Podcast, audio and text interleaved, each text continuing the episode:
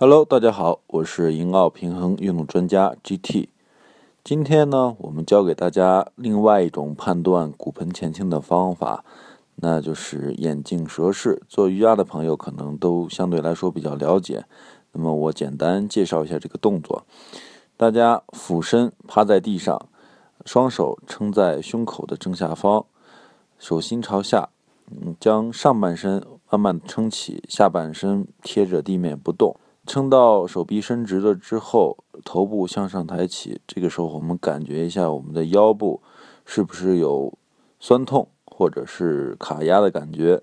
如果有，就代表我们骨盆是有前倾的问题的时候。呃，那么如果感觉越强烈，就说明我们骨盆前倾的幅度就会越大。